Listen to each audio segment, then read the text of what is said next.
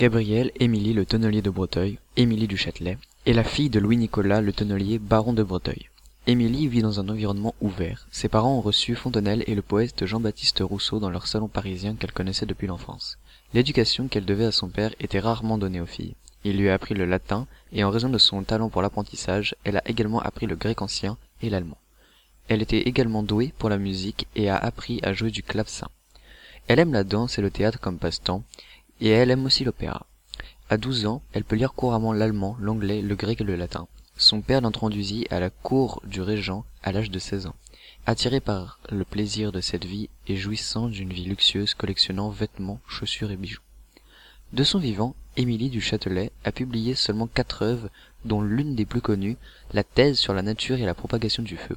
Celle-ci concourt en cachette pour le prix de l'Académie des sciences et rédige, la nuit, une dissertation de 139 pages qui tente de faire une synthèse de toutes les connaissances sur le sujet, sans apporter de faits expérimentaux nouveaux, et elle y fait preuve d'une vraie érudition. La dissertation sur la nature et la propagation du feu était un prix décerné par l'Académie des sciences. Il s'agit d'écrire un article sur la nature du feu.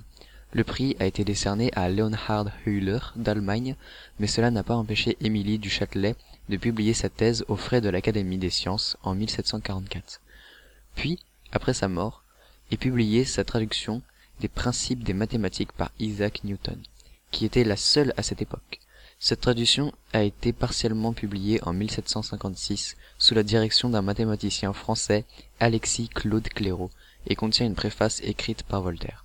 L'ouvrage complet a été publié en 1759 et resta longtemps la seule traduction française des principes. En tout, six de ses œuvres seront publiées et reconnues après sa mort, avec le Discours sur le bonheur, qui est un livre publié en 1779. La vie d'Émilie du Châtelet a été exceptionnelle pour les femmes de cette époque en France.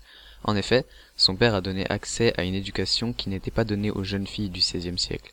Ensuite, Durant sa vie, elle a pu agir dans le milieu scientifique assez librement et a pu faire ses recherches avec Voltaire, qui l'a considérée comme son égal, ce qui était impensable pour une femme à l'époque.